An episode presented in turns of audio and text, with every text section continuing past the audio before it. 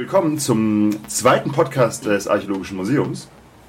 Diesmal melden wir uns nicht wie sonst gewohnt und wie auch nächste Woche wieder vom Museum aus, sondern heute sitze ich tatsächlich äh, mit meinen Gästen hier mitten auf einer Ausgrabung. Wir haben es ja äh, im letzten Podcast schon mal erwähnt, das Archäologische Museum stellt nicht nur aus, ist nicht nur ein Museum, sondern gräbt eben auch selbst aus. Äh, verschiedenste Ausgrabungen, über die wir auch noch sprechen. Eine von denen findet aktuell statt, mitten in der Hamburger Innenstadt. Äh, bei den Mühren, so heißt die Straße. Und da bin ich auch gerade eben in einem Container. ähm, umgeben von allen möglichen Utensilien, äh, die zur Ausgrabung verwendet werden und sitze hier umgeben von Kai und von Judith, äh, die sich am besten einfach kurz mal vorstellen. Kai, hi. Hi, ich bin Kai Peter Sochova, Archäologe und grabe jetzt seit 2012 hier in Hamburg an unterschiedlichen Stellen aus und bin zurzeit der Grabungsleiter hier von der Ausgrabung bei den Mühren 5. Genau, und Judith.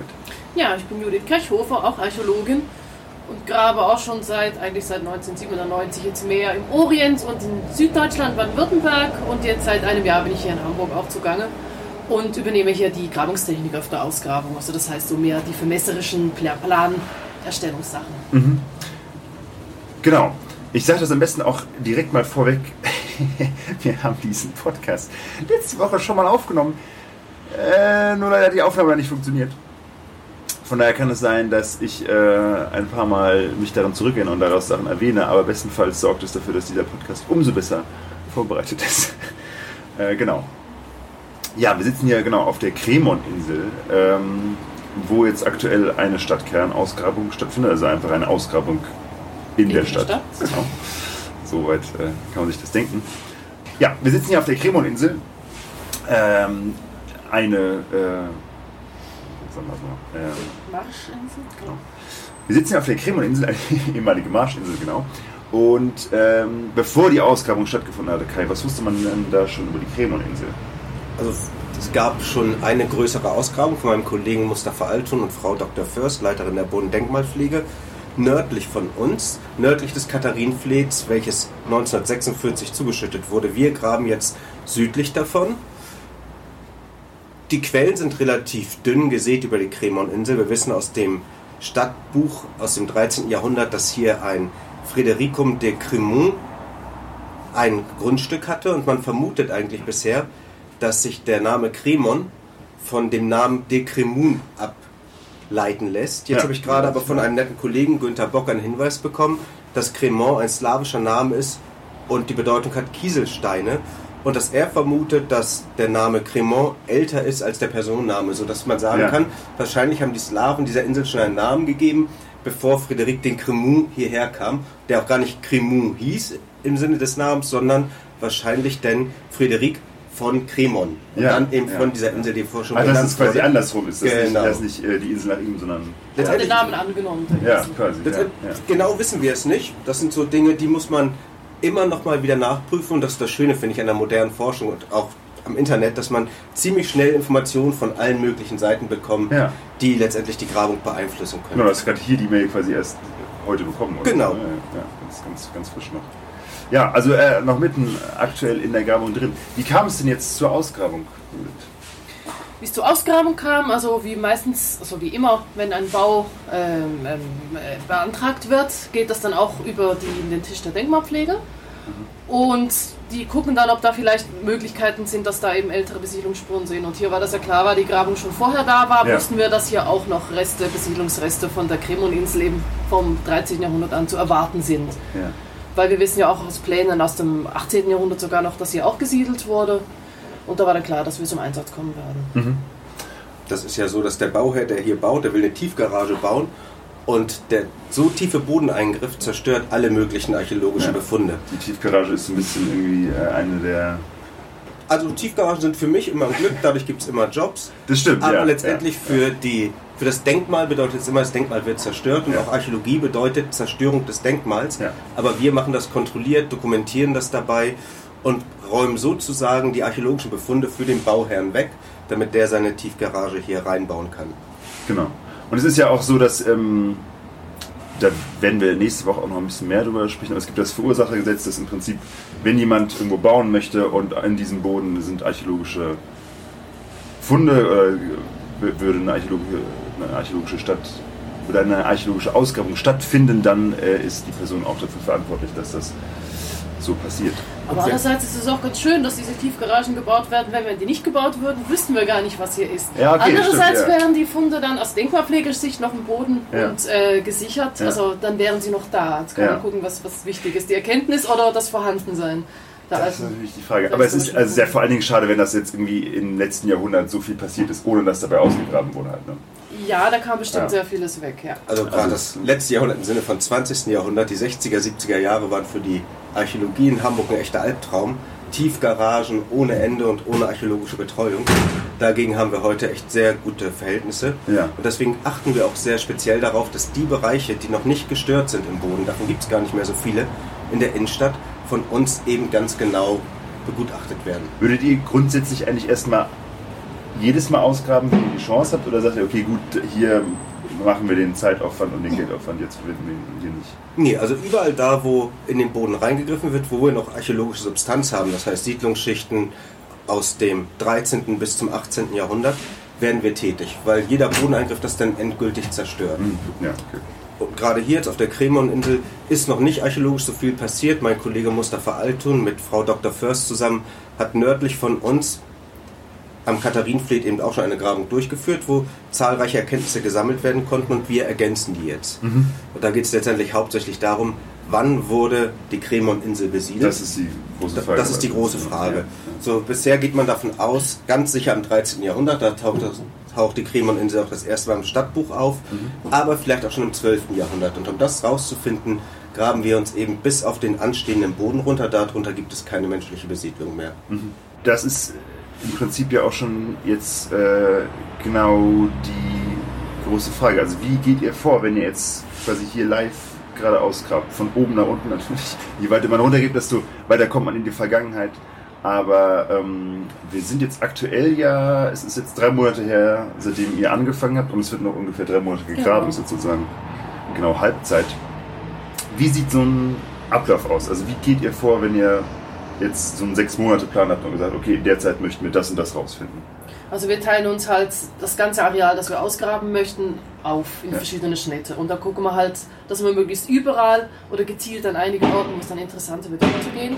Wir haben hier jetzt ein Areal ungefähr von 8,5 mal 25 Metern. Und da haben wir jetzt auch schon beim ersten großen Abtrag äh, die ersten Mauerzüge gefunden aus dem 19. Jahrhundert. Und da haben wir das jetzt einfach in vier Teile aufgeteilt. Und diese vier Teile nennen wir vier Schnitte. Und da gehen wir jetzt halt punktuell runter, dann in meistens 20 cm Schritten. Wenn es viele Auffüllschichten hat, das hatten wir jetzt in einem Fall, dass da eine 1,20 Meter hohe Auffüllschicht war, die sehr durcheinander durchwühlt war. Da hat im 19. Jahrhundert wurde mal größer umgebaut. Und da gab es dann halt Funde, die für uns ja zum Datieren wichtig sind, aus, äh, vom 15. bis ins 20. Jahrhundert hinein, also auch vom Zweiten Weltkrieg noch Reste.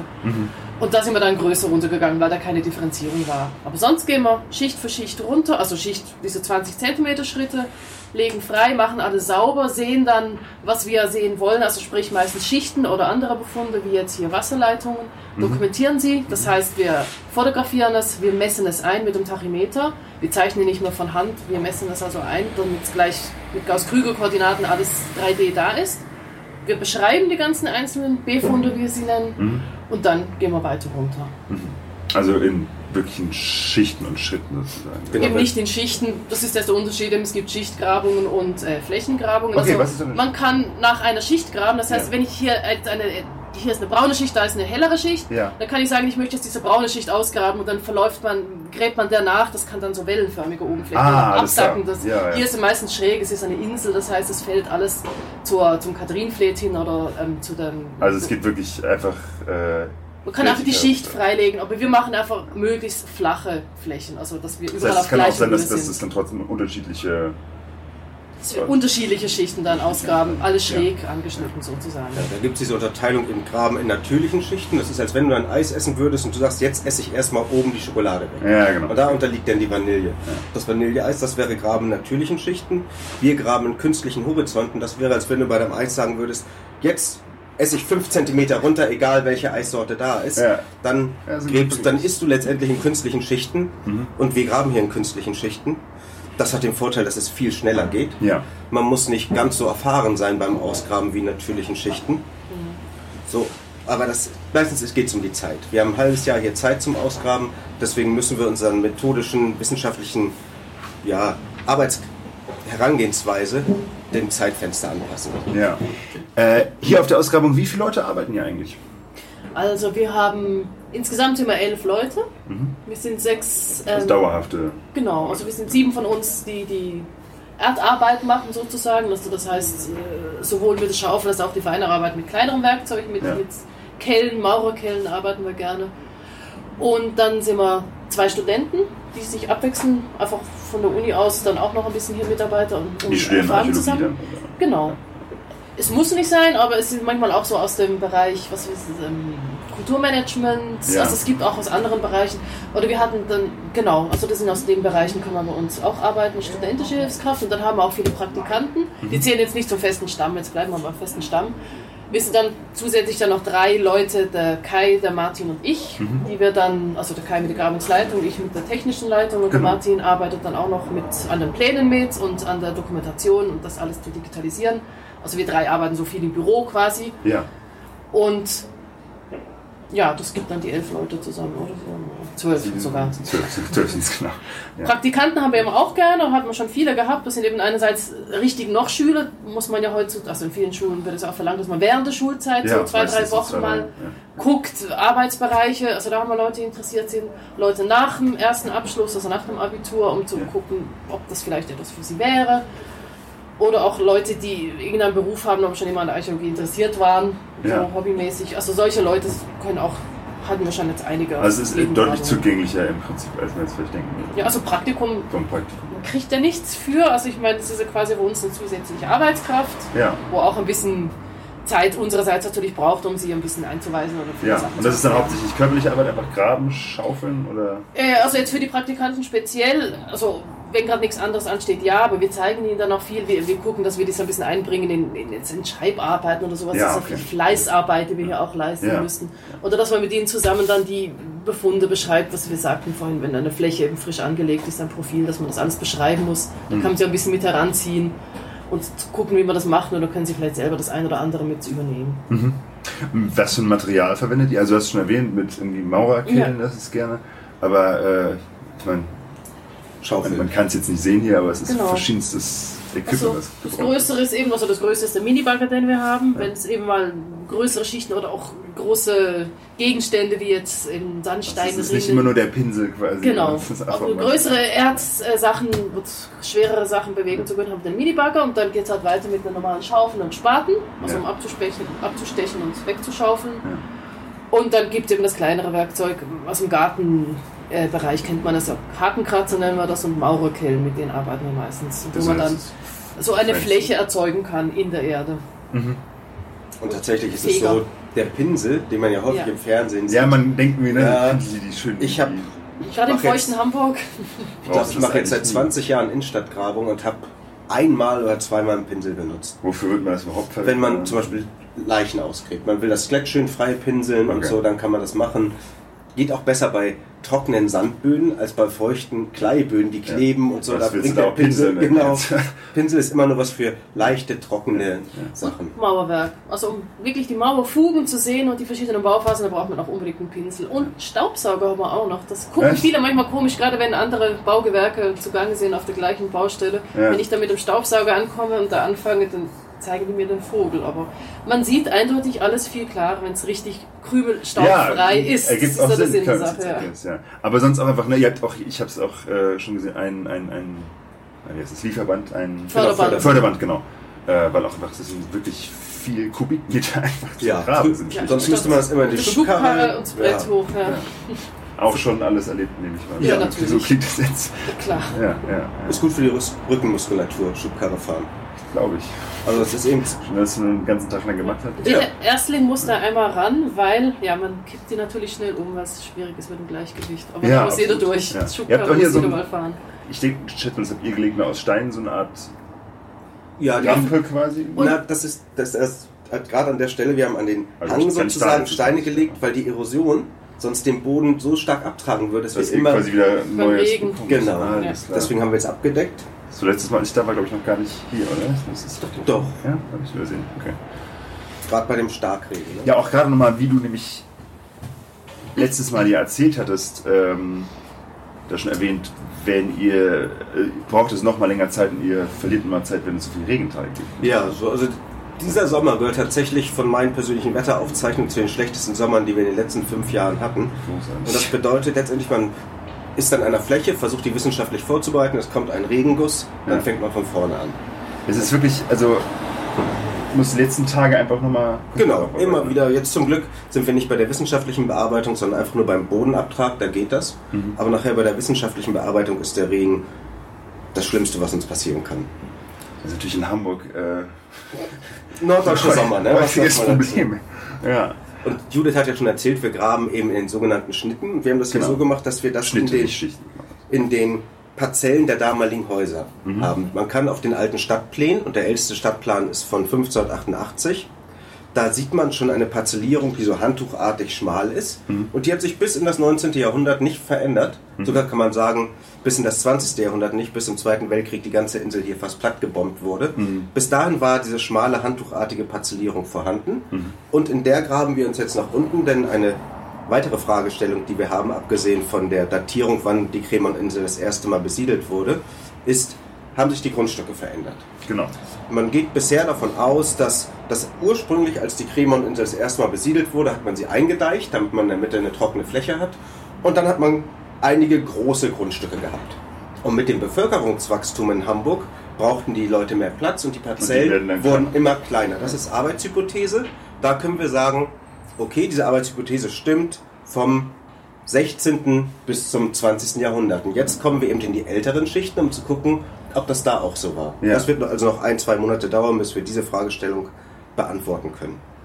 Also das Land gerade eben erst frisch besiedelt wurde, man hat noch an sich viel Platz. Und, Genau. äh, ja, ja. Wir können jetzt schon sagen, das ist ganz spannend, dass auf den alten Abbildungen von Hamburg sieht man, dass die Häuser bis an das Katharinenfleet im Norden herangebaut wurden. ja.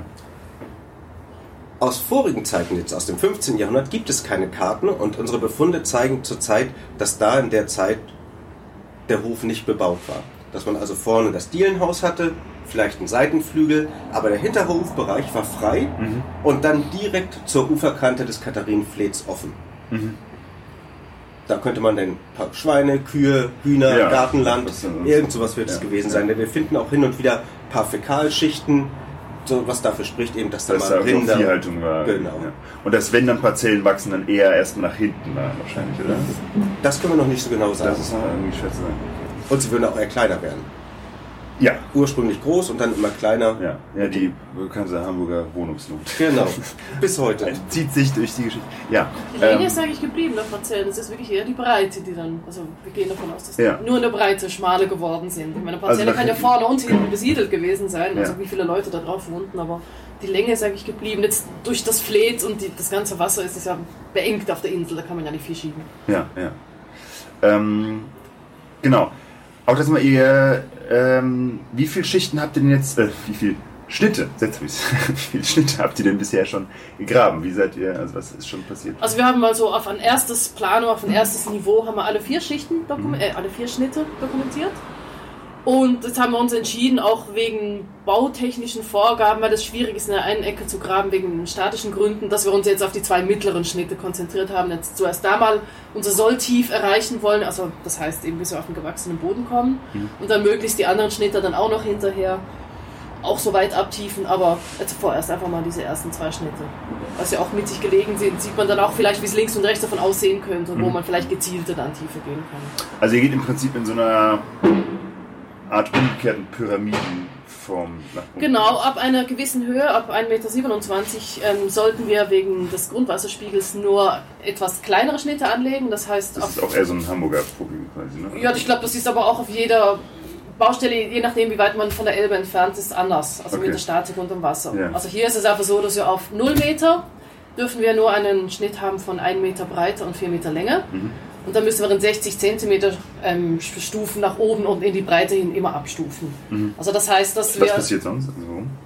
Was sonst passiert ist, kann halt sein, dass das Wasser durchbricht, also der sogenannte Grundbruch. Das kann dann sein, dass das. Weil der Boden noch so feucht Genau, ist. und dann es sprudelt es halt raus. Also wenn das mal richtig so aufbricht, dann sprudelt das Wasser raus. Also auch gerade wenn Hochwasser ist bei der Elbe. Deswegen werden wir auch hier immer kontrolliert. Also der Pegelstand wird hier kontrolliert. Ja, alles klar.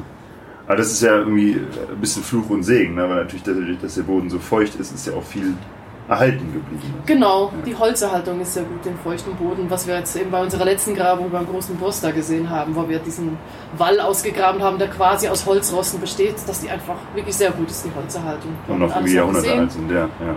Und von diesen Hölzern können wir dann eben auch die sogenannten Dendrochronologieproben nehmen. Also Das Genau. heißt, wir scheiden, Scheiben, schneiden eine Scheibe ab von dem Holz, Ja, wo man dann die Jahrringe sehen kann von den Bäumen.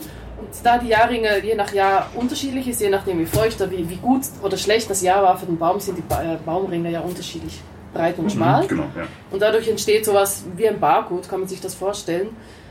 Wenn man sich da so ein Stück rausschneidet und da wir bis, okay, sagen wir kurz, Kai, bis 4000 oder bis 10.000 vor Christus haben wir Bis diese, 12.000, also mit den bis ersten 12.000 Eichen, die sogar. herkommen.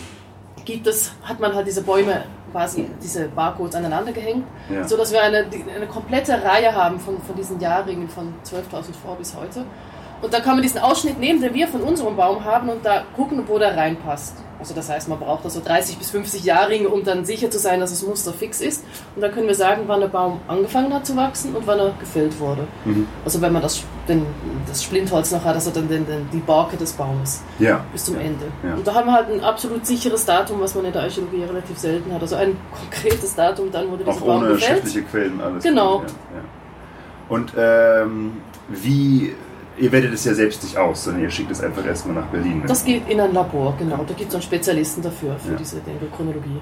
Und das macht ihr auch schon während ihr es jetzt quasi gerade eben findet oder sammelt ihr es und schickt Nein, wir schicken das jetzt schon ein, damit wir letztendlich jetzt schon auch Arbeitshypothesen aufstellen können. Das geht nach, zum Deutschen Archäologischen Institut in Berlin.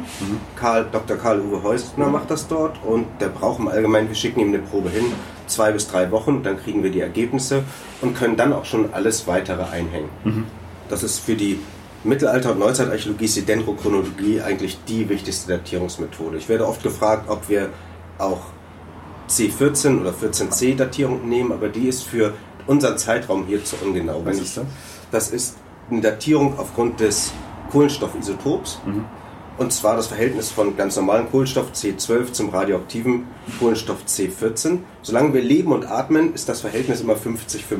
Bei jedem organischen Kohlenstoffwesen, das es gibt. Okay. Und sobald man stirbt und nicht mehr Kohlenstoff aufnimmt, zerfällt der radioaktive C14-Stoff immer um die Hälfte in einer Zeit. Ja. Und die Halbwertszeit von C14 sind, glaube ich, 4250 Jahre oder so in dem Dreh. Und dann kann man immer schön berechnen, wie viel Zeit vergangen ist. Aber da kommen häufig dann kalibrierte Solange Daten es aber raus. lebende Stoffe. Also Genau, es muss, geht nur bei organischen Stoffen. organische Stoffe. Also, ja. Und dann kommt dabei letztendlich dann raus häufig plus minus 150 Jahre oder plus minus 200 Jahre. Und das Okay. ist für die Steinzeit total egal, ob etwas 500.000 vor oder 500.200 vor Vor ist. jetzt ist, ja. Aber fürs, ob es 14. oder 16. Jahrhundert ist, ist schon einfach schon, Unterschied. genau, weil es dann andere politische Verhältnisse gibt. Ja, ja. Habt ihr jetzt schon, während ihr gearbeitet habt, auch schon eure Arbeitshypothesen ein bisschen ändern können, müssen, dadurch, dass äh, bestimmte Daten zurückgekommen sind? Nee, wir haben noch keine Daten zurückbekommen. Okay. Und bisher habe ich auch noch nicht so wirklich Arbeitshypothesen aufgestellt. Was für mich jetzt eben neu ist, ist, dass der Hof im 15. Jahrhundert unbebaut war. Das ist bisher die neueste Erkenntnisse, die wir haben. Und dass der, oder das Katharinenfleet zu dieser Zeit im 15. und 16. Jahrhundert ungefähr drei Meter nach Süden größer war, als wir es bisher von alten Abbildungen kannten. Genau, gehen wir es vielleicht nochmal, weil wir jetzt in beide Zeitrichtungen quasi schon erzählt haben, mal vielleicht von unten nach oben durch, also von Okay. Anfang bis Ende. Also Wir können ja mal umgekehrt, von oben nach unten ist leichter. Oben nach unten ist leichter. Wir haben ganz oben Mauergrundzüge gefunden, also sowohl Mauerwerk als auch die Fundamente dazu, die sich den Gebäuden des 16., 17. und 18. Jahrhunderts zuordnen lassen. Ja. Darunter tauchen jetzt schon Schichten auf, in welche Leitungsgräben eingegraben wurden, Wasserleitung, Ja. und zwar aus Holz, aus Stein, unterschiedlichster Bauart. Die haben Aus noch vorherigen, aber. Ja, also auch aus dem 16. und 17. Jahrhundert. Die tiefen eben in die alten Schichten ein, wie man heute einen Leitungsgraben macht. Graben wir uns ja letztendlich, wenn wir ein Loch machen, immer in die Vergangenheit hinein. Ja, genau. Und so hat man das eben, wenn man im 18. Jahrhundert eine Leitung verlegt hat, hat man sich auch in die alten Schichten reingegraben. Ja, okay. Hat dabei auch schon Material gefunden, archäologische Funde, hat das nebenan hingeschmissen. Vielleicht hat man sich auch schon was rausgesammelt, was Gold war oder so. Ja. Und dann den Boden wieder reingepackt. Ah, so ja, dass wir ja. in diesen so Leitungsverfüllung immer umgelagertes Material haben. Die kann man sehr schön sehen. Wenn man sich jetzt so ein Loch vorstellt, was man im Boden macht, nennen wir die Seitenwände immer Profile. Mhm. Und da kann man schön die Leitungsgräben sehen mit den Wasserleitungen. Mhm. Und die sind eingetieft in Schichten aus dem 15. Jahrhundert, sind aber selber eine Baumaßnahme des 17. und 16. Jahrhunderts. Liegen also in den alten Schichten drin. Mhm. Und das können wir an unseren Seitenwänden, an den Profilen sehr gut sehen. Da haben wir manchmal drei Wasserleitungen übereinander in dem gleichen Leitungsgraben. Da hat man einfach eine neue Leitung über die alte. Genau. Das ist ja der Mensch, wohnt sich so nach oben. Und Hier nach oben. Je länger man bewohnt, desto weiter gehen Ja. die Schichten nach oben. auf, bei Führung erzähle ich immer gern, wenn ich Kinder dabei habe, dass das so ist, als wenn die Kinder ihr Zimmer nicht aufräumen würden. Genau. So, da liegen dann Ja. Legos rum und Ja. Playmobil und so und dann kommt ein neuer Teppich rauf. Ja. Dann lassen sie wieder alles liegen, kommt noch ein neuer Teppichraum und so wohnt sich das Kind nach oben und so wohnte sich der Mensch letztendlich schon immer nach oben. Und hier in dem Bereich, wir sind ja so am letztendlich schon am Rande von Hamburg, wo das Gelände abfällt, hat man sich fünf Meter nach oben gewohnt in den letzten, kann man sagen, 700 Jahren. Auf dem Baumaterial und Müll der Vorgänger. Genau. Ja. Und jetzt sind wir eben mit den Schichten, weil wir von oben anfangen. Wir hatten die Häuser, wir haben die Wasserleitung und ganz unten haben wir abgesehen von den jüngeren Wasserleitungen eigentlich nur durchgehende Erdschichten.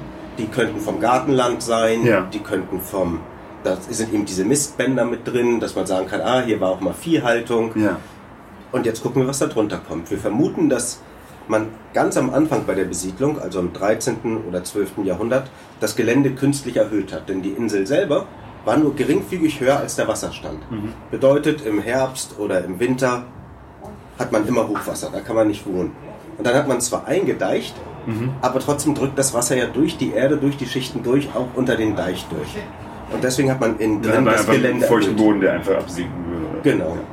Ja. Und wir hoffen, dass wir unten, das kennt man aus Lübeck und in anderen Teilen von Hamburgs, solche Holzkästen findet. Man hat im Blockbau kleine Holzkästen gebaut, Erde oder Steine reingepackt und damit das Gelände erhöht.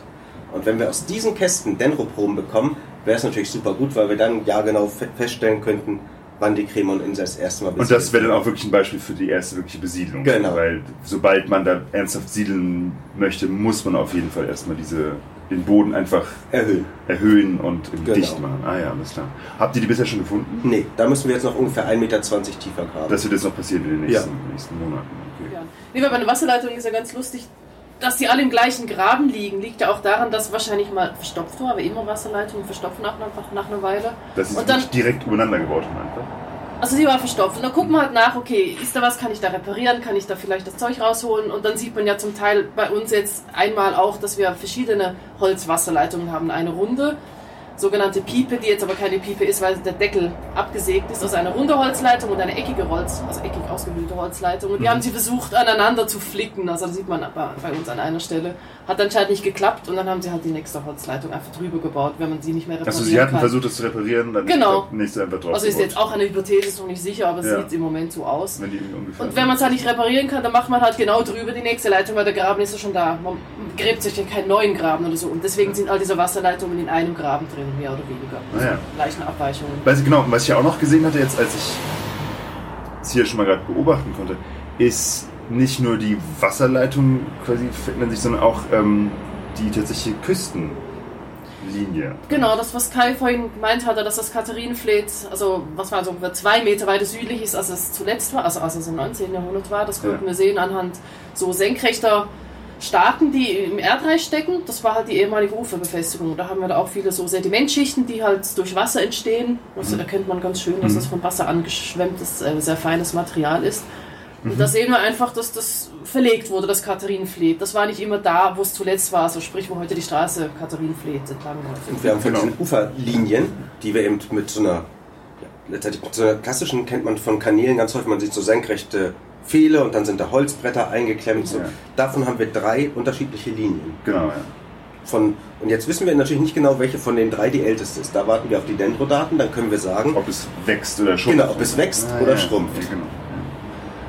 Vielleicht insgesamt verlegt wurde einfach. Aber das ist Also wenn unwahrscheinlich. man nach vorne und nach hinten. wenn man weiter unten ist, ist es natürlich schmaler und wenn man nach oben ist, wird es breit. Ja, wir werden sehen. Ja, aber das würde ja dann quasi auch die Parzellen ändern, ob sie da, dabei dann wachsen. Zumindest in der Nord-Süd-Ausdehnung. Ja. Genau. Ja. Die Ost-West-Ausdehnung, Ja, das die ist gleich. relativ gleich. Genau, ja. ähm, genau das, das ist jetzt für eher verschiedenste Sachen, die ihr ausgrabt, einfach sch- die, die Schnitte nach unten.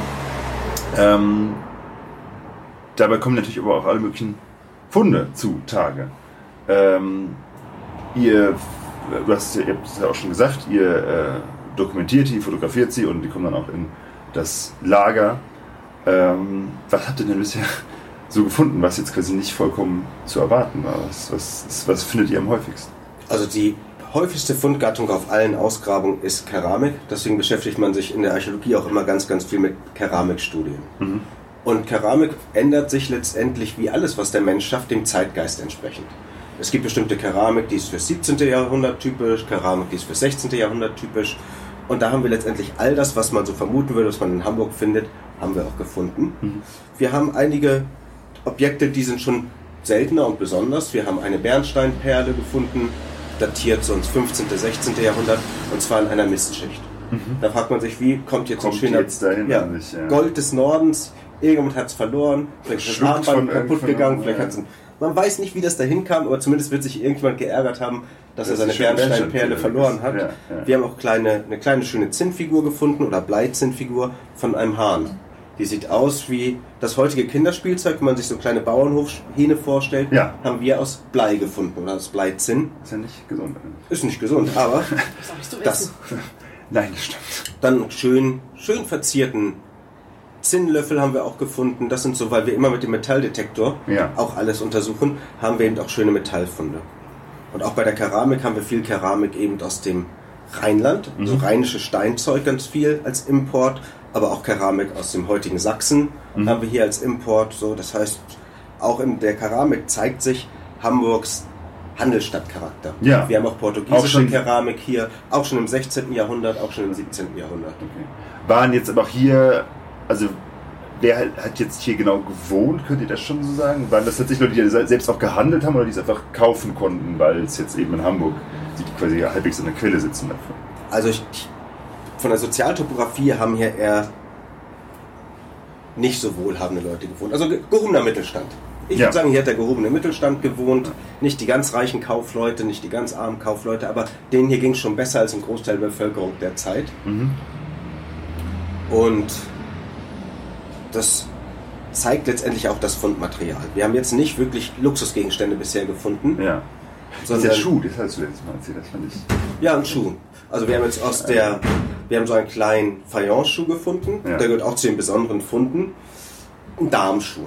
So aus Fayence ist eine Keramikart, die taucht bei uns auf im 17. Jahrhundert. So ist denn ja, total populär. Genau. Die sieht, weiß mit blau gemalt. genau, das ist, viele sagen, dass Fayence eine Imitation vom Porzellan ist. Porzellan, das chinesische Porzellan, was man importiert hat, eben blau-weiß. Und unsere heimischen Töpfer konnten Porzellan nicht nachmachen. Man wusste nicht genau warum, man wusste nicht genau wie es geht. Und dann hat man sich eine Keramikart einfallen lassen, Fayence. Die Keramik an sich ist schlecht, die bricht ganz leicht, aber sie ist aufwendig glasiert mit so einer weißen Zinnglasur und dann ist sie auch blau bemalt. Und dann erinnert die Bemalung ganz häufig eben auch an chinesische Vorbilder. Es gibt aus den Niederlanden ganz große Fayence-Manufakturen, Delfter Fayence ist so ein Begriff. Und da sieht man dann Bilder drauf, eine schöne Windmühle, aber die hat so ein geschwungenes chinesisches Dach. Und die Frau da vorne, die als Wasserträgerin fungiert, hat auch so einen chinesischen Hut auf. So, Ja, das das heißt, da hat man versucht einfach nachzumachen. Aus diesem Material, aus dieser Fayence ist eben dieser Darmschuh und der Darmschuh war im Barock und dann aber auch im 19. Jahrhundert ein leicht frivoles Geschenk. Wenn man also eine Frau hatte, der mal den Hof machen wollte, mit ganz klar amorösen Tendenzen, Ja. dann hat man ihr einen kleinen Schuh geschenkt. Und die gibt es aufwendig aus Porzellan, wunderschön verziert. Ja. Damit kann man eben dann protzen und sagen, hier, guck mal, Süße, Was mein Schuh ist so viel wert kann, und ja. ich gebe es dir. Ja. Und dieser kleine Fayence-Schuh, den wir hier gefunden haben, ist eben auch so... Ist eben auch passt eher so obere Mittelschicht. Genau. Also ich mache das schon, ich kann mir so einen kleinen Schüchen, so einen kleinen Schuh leisten, den ich meiner Süßen schenke, aber er ist nicht aus Porzellan und er ist auch nicht aus was anderem essen nur aus Fayence. Ja, sehr emblematisch quasi für das, für das Viertel. Schön, ja. Aus den späteren Jahrhunderten wissen wir halt, wer hier gesiedelt hat, weil es da die sogenannten Adressbücher gibt, Mhm. wo wir dann auch schon ein bisschen recherchiert haben in diversen Archiven und da haben wir gesehen, dass da immer irgendwelche Kaufleute angesiedelt waren. Mhm. Was war so eine gerade überlegt, was war, ich meine, ich weiß jetzt nicht mehr auswendig, was jetzt genau hier auf unseren Grundstücken war. Eine Glaserei war hier, dann haben wir hier wahrscheinlich, also wir haben eine Grube gefunden mit ganz, ganz Ja. viel Keramik, die zur Zuckersiederei Mhm. genutzt wurde. Das sind sogenannte Zuckerhuttöpfe. Die se- sehen trichterförmig aus, haben unten ein Loch, da kommt die heiße Zuckermasse rein. Mhm. Da drin härtet der Zucker dann aus und wird kristallin, aber unten tropft durch das kleine Melasse. Loch die Melasse raus, die kommt in einen Melassetopf. Und gleich nebenan, neben unserer Grube, wo wir mehr als 100 Zuckergefäße gefunden haben, war eine Schnapsbrennerei. Und die Schnapsbrennerei braucht die Melasse, um daraus den Schnaps zu brennen. Und so gehen die Gewerke hier Hand in Hand ineinander über. Mhm. Also so eine ganz lokale Wirtschaft. Ja. Und Zucker, Zuckerbäckerei war von 1750 bis 1850 sehr wichtig für Hamburg. Hamburg war in der Zeit, kann man sagen, das europäische Zentrum der Zuckerraffinerie. Mhm. Und deswegen Aus ist es Porten, typisch die aus dann den aus der Porten. neuen- Genau. Welt. Neue Welt, Hamburger Hafen, Zuckerherstellung. Ja. Jetzt bestenfalls äh, grabt ihr noch eine Weile weiter, findet auch raus, wo äh, ob genau diese Holzkisten auffindbar sind, wo denn die ersten Siedlungsspuren sind. Wenn ihr fertig mit der Grabung seid, wenn das erstmal alles weit abgeschlossen ist, was passiert dann? Also wir, ich schreibe meinen wissenschaftlichen Abschlussbericht. Mhm. Alle Funde werden katalogisiert, fotografiert, abgelegt und dann liegt das erstmal im Archiv. Mhm. Es ist dann bereit für weitere Forschungsarbeiten. Es ist auch bereit, um dann gegebenenfalls, wenn man eine Ausstellung machen möchte, wie was auch immer die Cremon-Insel oder so, dass man da Material hat, um es auszustellen. Aber es wird erstmal, es ist keine weitere Publikation geplant oder so. Mhm. Das heißt, wir machen hier die Sachen erstmal fürs Archiv mit einem Vorbericht und dann muss man warten, wie es weitergeht. Also kannst du auch jetzt noch nicht sagen, ob es irgendwie eine eigene Ausstellung bekommt, ob das in Nein. die Ausstellung mit einfließen wird. Das ist ja, wir haben ja nördlich von uns, wurde ja schon eine Ausgrabung gemacht und das wird sich lohnen, denn diese beiden Ausgrabungen, wenn man zum zu Beispiel eine. Ausstellung macht, die Besiedlung der Cremon-Insel, Ja. wird sich das lohnen, die beiden zusammenzufügen. Mhm. Und solche Projekte dauern Jahre im Endeffekt. Auswertung von Grabung dauern einfach sehr, sehr lange. Es kann sein eben, dass ein Student von der Uni kommt und das zu seinem Magister- oder Doktorthema dann macht. Also das kommt öfters vor, dass sie dann anfragen im Archiv, ob wir die und die Ausgrabungsdokumentation haben dürfen und dann machen die daraus ihre Abschlussarbeit. Okay, also das wird- das kommt doch. so im Prinzip die wissenschaftliche ein. Genau, also es ist öffentlich zugänglich, unsere Dokumentation Ja. kann man einsehen. Genau. Und eben die Auswertung dann daraus. Und inwiefern das jetzt halt nochmal ausgestellt wird, das ist dann halt eine andere Frage. Das ist eine andere Frage ob es dann, das Sinn ergibt, ja. Ähm, es gab ja auch in der äh, Schlossstraße in Harburg dieses archäologische Fenster, wo eine riesige Ausgrabung war, wo das mal quasi öffentlich ausgestellt wird. Wird es sowas ja auch geben können? Wir planen letztendlich, dass mal mehr und mehr eben dieses archäologische Schaufenster weitergeführt wird. Das war ja das archäologische Schaufenster in Harburg, war ein Pilotprojekt, um zu gucken, Genau. wie funktioniert das mit der Technik, wie geht das alles. Da wurden eben die Grabungserkenntnisse von der Grabung 2012 bis 2014 verarbeitet. Jetzt mit den Erfahrungen, wie das technisch geht, wird am Speersort, wo die Hammerburg stand, eben werden verschiedene archäologische Schaufenster eingerichtet. Und wir würden gern so mehr und mehr Spots in Hamburg haben, wo die Archäologie vertreten ist, um der Bevölkerung so ein Bewusstsein zu geben, Ja. was letztendlich unter ihren Füßen ruht. Ja, also schon direkt an dem gleichen Ort, an dem Genau. es eben auch gefunden wurde. Ja, ja das wäre großartig. Also ist das archäologische Schaufenster in Harburg, das hatte ich jetzt auch mitbekommen und das finde ich da schon unglaublich spannend, wenn man direkt davor steht und das quasi noch dann, dann sieht. Wird es noch weitere Ausgrabungen hier in der Gegend geben? Ja, also es gibt jetzt, also Bauboom in Hamburg bedeutet auch immer Ausgrabungs- Ausgrabungsboom Ja. und das ist immer gut für uns. Wir sind ja nur projektangestellt. Ja. Das heißt, wir werden für jedes Projekt wieder neu angestellt. Ich bin ein großer Freund von Bebauung. Das sichert meinen Arbeitsplatz. Absolut. Ja. Und so stehen drei, vier Grabungen nächstes Jahr an, die in der Hamburger Innenstadt notwendig sein werden. Einige bauen Hotels, andere bauen dann neue Versicherungsgebäude und überall werden wir zugegen sein. Ein größeres Projekt, was wir gerne machen wollten, ist östlich der heutigen neogotischen Nikolaikirche. Mhm. Da haben wir das große Glück, die Bebauung, die erste Bebauung Hamburg sozusagen, auf der neuen Burg zu finden. Die neue Burg ist ein Ringwall, ungefähr 5 Meter hoch, 120 Meter Durchmesser. Und als Hamburg 1188 gegründet wurde, hat man das Innere der Burg einfach mit Erde zugeschüttet und hatte dadurch einen großen Wohnhügel. Mhm. Im Osten begrenzt durch die Alster, man hatte also auch gleich einen Hafen, mit dem man zur Elbe gelangen konnte. Und darauf wurde 1188 letztendlich Hamburg gegründet.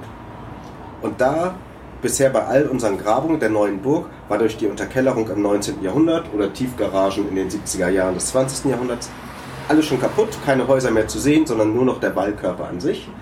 Und diese große Grabung östlich der Nikolaikirche hat das Potenzial, und wir haben es auch schon gefunden, dass man die ersten Häuser hat. Mhm. Und dass man dann eben gucken kann, ob diese Arbeitshypothese auch wieder stimmt. Mit dem äh, Gründungszeitraum und der, der Methode, Genau. die da vorgegangen wurde. Ja, alles klar. Genau. Ähm, eine Ausstellung wird es nicht geben. Äh, gibt es aber sonst quasi, abgesehen von Praktika, Sachen, wie ihr das hier öffentlich Ja, also macht, sozusagen? zum einen arbeiten wir hier ja für eine Reederei, Ja. Fairplay Tovage. Und für die Mitarbeiter zum Beispiel, die kommen hier häufiger Die her. das jetzt quasi hier gucken. bauen wollten und Genau. deswegen dann sagen, okay. das auch finanzieren. So, Ja. Die kommen häufiger hierher, für die mache ich dann auch Führungen. Auch für die Nachbarschaft habe ich schon Führungen gemacht und ich plane das, jetzt also gut. das? Also uns können ja alle Leute sehen, aus dem Bürogebäude nebenan, aus den Eigentumswohnungen und so. Ja. Alle gucken hier immer her, kommen regelmäßig spannend, vorbei, um zu gucken, mal zu fragen. Und man kann die Grabung oben auch besuchen. In die Grabungsfläche unten selber rein darf man nicht. Eben das ist eine Baustelle, die gefährlich ist. Ja. Aber wir haben oben Gelände und da kann man einfach hingehen und reingucken. Mhm. Und mal haben wir Zeit, dann erzählen wir den Leuten ein bisschen was. Wenn wir keine Zeit haben, müssen sie sich eben Dann- selber beschäftigen. Aber dazu sind hier auch einige Bilder aufgehängt, dass sie sich eben einlesen können und einsehen können, was hier eigentlich passiert. Und da kommen auch Leute, die quasi einfach mal Ja. schauen. Ich meine, hier war ja vorher ein Parkplatz, glaube ich. Genau, Genau. hier war ein Parkplatz. Zum Glück. Zum Glück, ja, sonst kein Tiefgarage. Genau. Ja. Nee, da kommen viele auf. Ist ja gerade hier so. Wir blicken ja letztendlich auf das Miniaturwunderland im Süden und Es auf ist eine wahnsinnig Hamburg Dungeon. schöne Stille zum Ausgraben. Das Genau. ich auch. Man hat wirklich die schönsten Stellen von Hamburg direkt hier vor der Nase. Und dementsprechend sind viele Touristen hier. Ja. Die gucken auch, ob das Japaner sind, Chinesen, Schweizer, Münchner. Kommen alle mal her, gucken hier auf die Grabung und finden das im Allgemeinen sehr spannend. ja, kann ich mir sehr, sehr gut vorstellen. Ihr habt auch noch einen Tag der offenen Tür, hattet ihr, glaube ich. Genau, ich will ne? mit dem mit Fairplay Tovage zusammen Tag der offenen Tür planen nach den großen Sommerferien, damit die Nachbarschaft so ein bisschen involviert ist und mal sieht, was passiert hier eigentlich. Ja, würde ich auf jeden Fall kommen, wenn ich hier Nachbar wäre. Ich finde das- Also wenn man jetzt in meinem Viertel ausgraben würde, da wäre ich auf jeden Fall auch da. Wurde aber erst 1929 gegründet, von daher findet das wahrscheinlich ja nicht statt. Ich bedanke mich ganz herzlich bei Judith und bei Kai. Ja, gerne. und äh, bei allen Leuten, die das hören. Und nächste Woche sind wir wieder im Archäologischen Museum. Oder nächste Woche, nächstes Mal auf jeden Fall. Je nachdem, wann das hochgeladen wird. Ähm, sind wir wieder im Archäologischen Museum mit Herrn Weiß und Herrn Jensen. Und es geht um Archäologie in Harburg. Dankeschön.